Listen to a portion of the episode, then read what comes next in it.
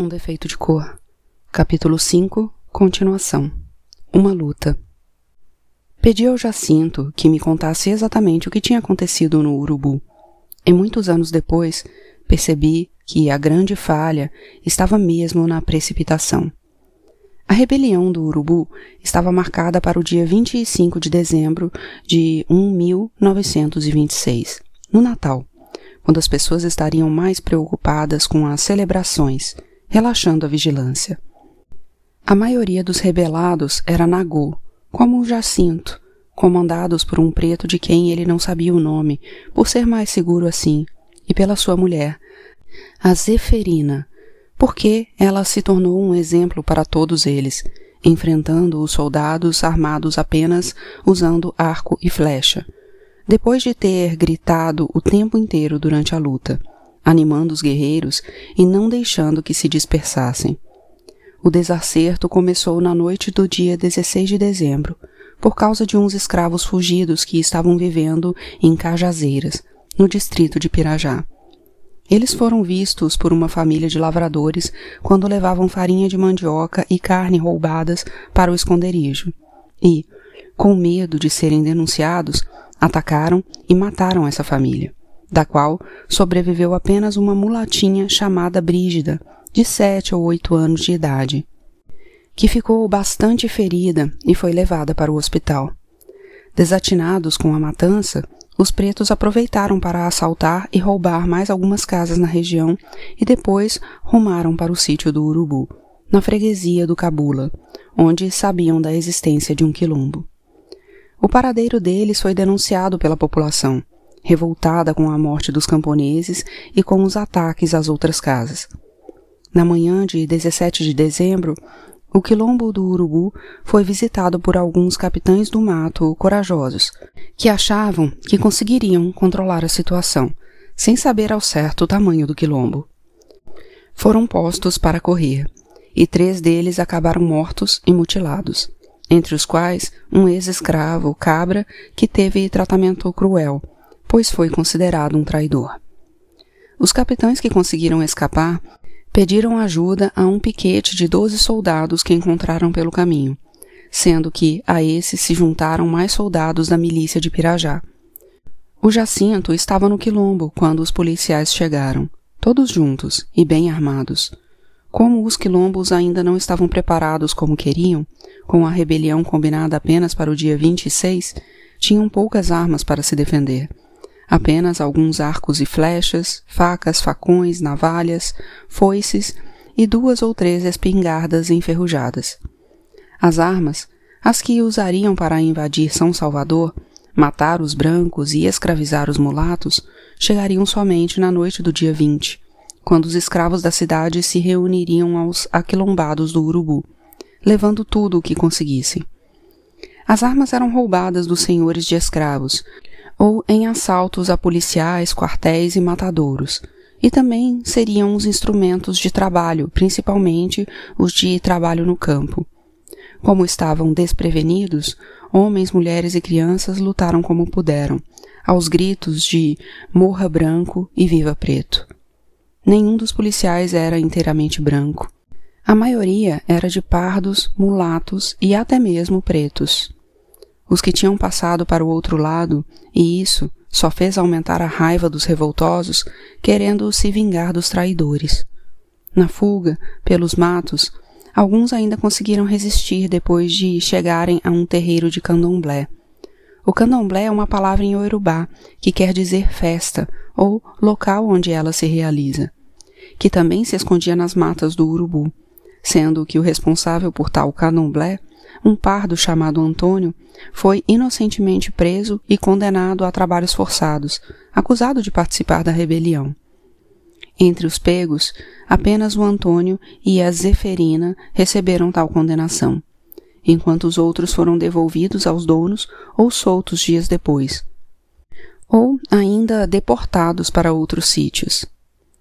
Dois revoltosos morreram na prisão em virtude dos ferimentos e acabaram virando heróis assim como o grupo que foi encontrado nos escombros do Quilombo por um batalhão de 200 soldados enviados pelo presidente da província da Bahia. Depois de ouvir rumores e davam a rebelião como muito mais séria do que realmente tinha sido. Os soldados daquele batalhão, se não mentiram para encobrir o que tinham feito, criaram mais cinco heróis, pois disseram que tinham encontrado cinco cadáveres formando uma roda, como se tivessem se degolado uns aos outros. Depois de lutar o quanto podia e perceber que seria mais útil vivo, participando de novas rebeliões, Jacinto conseguiu fugir para a mata, mesmo ferido. Tinha um corte profundo em uma das pernas, como mostrava a cicatriz com cerca de um palmo, e estava junto com um companheiro também ferido. Mal conseguiram cuidar um do outro. Embrenharam-se no mato o mais que puderam, e quando já estavam ficando sem forças, subiram em uma árvore, tomando cuidado para que o sangue dos ferimentos não pingasse lá de cima, o que poderia denunciá-los. Ficaram escondidos entre as folhas da árvore o resto da tarde e a noite toda, quando já não havia mais perigo de serem capturados, mas de serem atacados por animais. No dia seguinte, como nenhum dos dois conhecia a região, ficaram vagando, e à noite já não tinham mais forças nem para subirem uma árvore novamente. E essa foi a sorte, pois foram encontrados pelo padre Heinz, que chegava de viagem e cortava caminho por aqueles matos.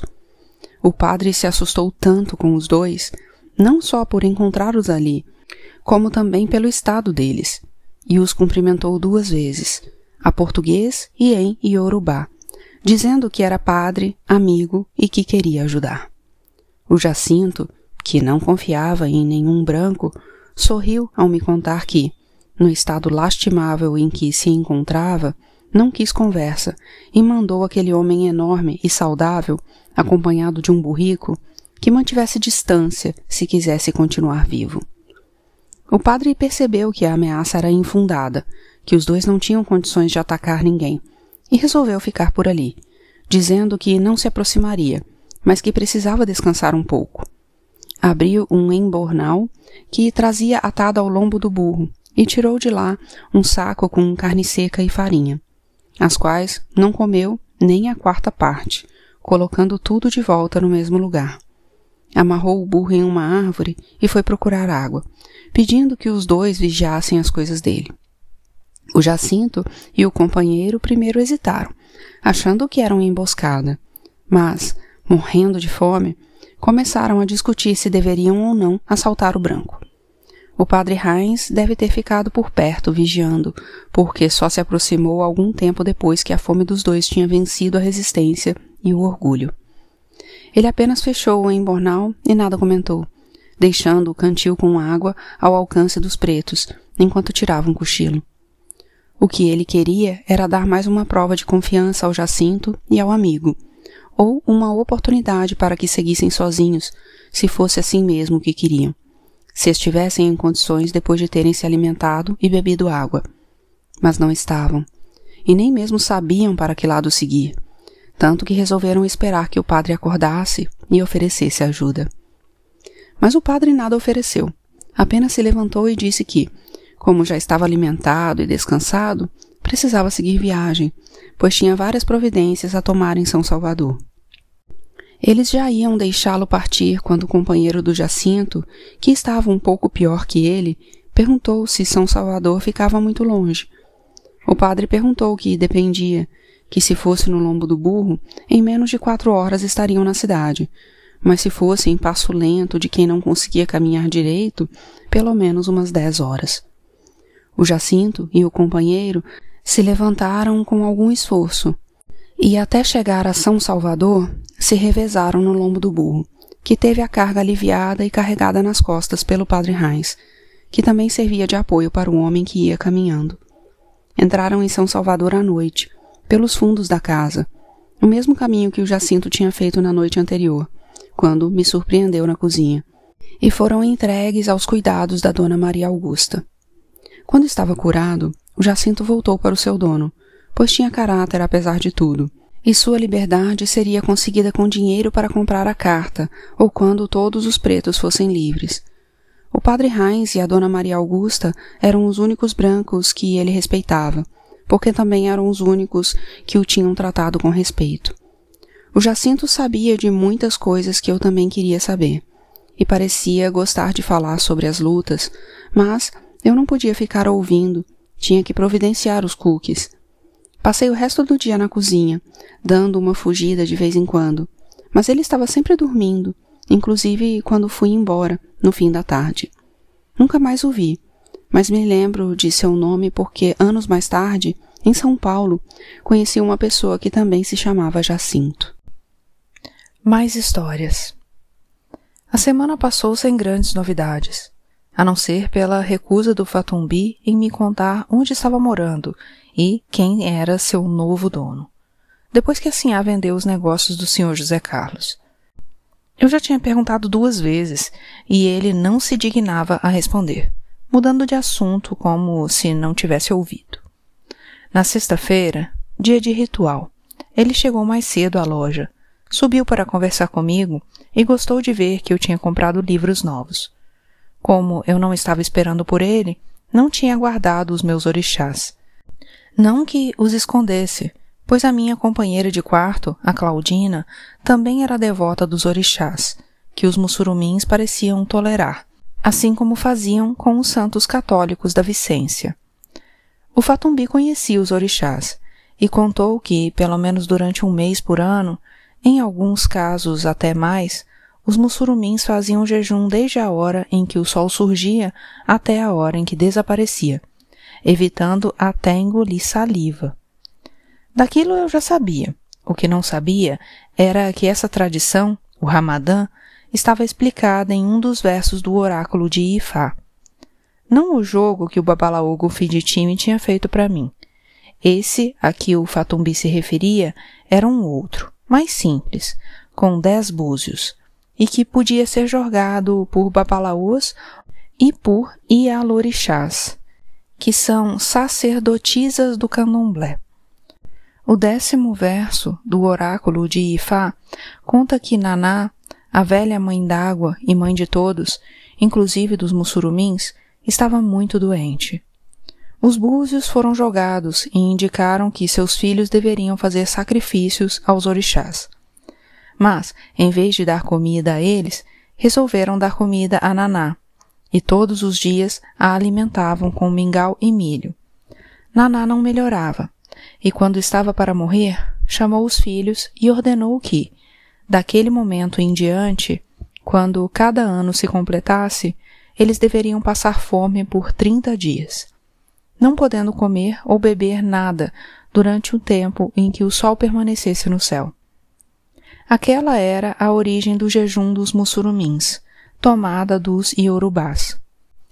O Fatumbi disse também que os filhos de orixás consideravam todos os mussurumins filhos de Oxalá, que tem o branco como a cor símbolo e a água como elemento. Duas coisas muito importantes nos cultos dos mussurumins. Ele perguntou se eu já tinha ouvido falar em Odus, e eu disse que sim, mas o que eu não sabia era que um deles orientava a conversão à religião dos mussurumins. O Fatumbi disse que a religião de Alá tinha sofrido algumas mudanças quando chegou à África, levada pelos mercadores árabes que lá estiveram muito antes dos portugueses. E outras mudanças também ocorreram no Brasil, porque era necessário fazer o possível para que a crença continuasse existindo. Como os escravos eram muito vigiados, nem sempre conseguiam fazer as cinco orações diárias como o profeta tinha ensinado, e cada um fazia do jeito que dava, o mais próximo possível do ideal. Eu sabia que o mesmo tinha acontecido com a religião dos orixás, pois em África, cada orixá é cultuado em uma determinada região, da qual é o protetor. No Brasil, por causa da falta de liberdade e de espaço para que cada orixá tivesse seu culto separado, foram todos misturados no candomblé. O Fatumbi já sabia disso, pois tinha se tornado mussurumim havia pouco mais de vinte anos e conhecia muitas coisas comuns às duas religiões. Eu quis saber quais, e ele me falou que os anjonus, os espíritos tribais cultuados nas religiões africanas, eram bem parecidos com o de Jins, que são os gênios, e perguntou se eu já tinha um tira, que é um amuleto que fazia bastante sucesso também entre os não convertidos, semelhante aos escapulários católicos e aos patuás do candomblé, que na Bahia são considerados detentores de grande poder protetor. Eu respondi que não, mas que já tinha visto vários pretos usando, mesmo os que não eram mussurumins, e ele ficou de me dar um. O desejo. No domingo, antes de ir para a carpintaria, onde prestava serviços para a cooperativa, o Francisco passou na loja para me ver. O Alufaali, que abriu a porta, não gostou que alguém fosse me procurar lá, mesmo eu dizendo que o Francisco era de confiança e que não apareceria mais. Marcamos um encontro para o fim da tarde, quando ele confessou sua impaciência para esperar a hora de se ver liberto e estar comigo quando quisesse. Eu disse que para mim também era difícil, mas que ainda éramos novos e teríamos um longo tempo pela frente, juntos. Não sei por que falei aquilo, pois já tinha certeza de que não era o que eu queria.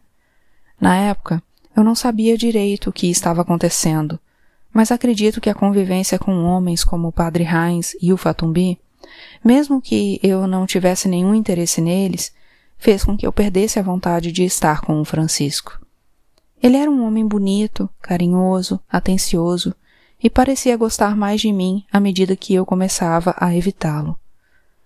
Fomos para a Baixa dos Sapateiros e nos sentamos quase no meio da rua, onde ele contou sobre as abordagens da Sinhá, provocando em mim muito menos ciúmes do que seria esperado. O Francisco disse que não estava aguentando ela tinha ficado ainda mais ousada depois que ele tinha pedido para se tornar um preto de ganho, como eu. Assim a sorriu muito antes de responder, gargalhou e perguntou se o que ele queria era se afastar dela por não estar mais conseguindo manter o respeito. Ela o acusou de estar com medo de não mais resistir e por isso pedia para se afastar. Mas que o pedido nem seria considerado, porque precisava dele dentro de casa. Todos já tinham percebido o interesse e zombavam do Francisco, dizendo que ela também queria um criolinho como o Banjocô. Achavam que ela precisava arrumar novo marido, o que, afinal, não devia ser difícil para uma viúva nova, bonita e rica. A Esméria tinha insinuado o assunto perto dela, que desconversou, mas começou a receber algumas pessoas nas noites de quinta-feira para conversar e jogar cartas. O padre notório era um dos mais entusiasmados. Não faltava uma única noite e sempre aparecia acompanhado do seminarista Gabriel, que já era um rapagão. O Francisco não gostava dele, a maneira dos homens que desprezam pessoas como o padre notório e seu protegido, ainda mais com brincadeiras que o Tico e o Hilário faziam relembrando a cena que tinham visto no riacho, em Itaparica. Depois que voltei a pedir ao Francisco que tivesse calma, que ainda daríamos um jeito na nossa situação, ele me deixou na loja, onde peguei minhas coisas e segui imediatamente para a casa do Padre Heinz, agradecida por não ter mais que carregar os ingredientes. Como estava me tornando freguesa constante, comprando cada vez em maior quantidade, a mercearia entregava na casa do padre, e eu passava lá apenas para fazer os acertos. O padre Heinz tinha chegado de mais uma de suas viagens, e ele e a Adeola ficaram comigo na cozinha por um bom tempo, pondo a conversa em dia. Perguntei pelo Jacinto, mas ele não tinha notícias, pois era bastante recomendável que pretos como ele não deixassem rastros quanto ao paradeiro, para ficarem mais protegidos. A dona Maria Augusta contou como eu me assustei, e ele disse que era melhor me acostumar e até aprender a tomar providência sozinha, já que trabalhava durante toda a noite de domingo para segunda. Aos domingos, o número de fugas era maior, pois os pretos aproveitavam que era dia de guarda e que os senhores estavam menos atentos. Ele disse que fazia questão de ajudar os pretos, pois, embora não concordasse com a fuga, achava que eles tinham todo o direito de lutar, pelo que nunca deveria ser negado a um ser humano, a liberdade.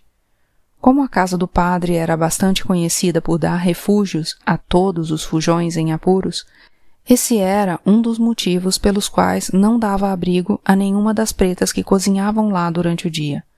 Os fujões quase sempre apareciam durante a noite, e, nesses casos, quanto menos gente soubesse da história, melhor.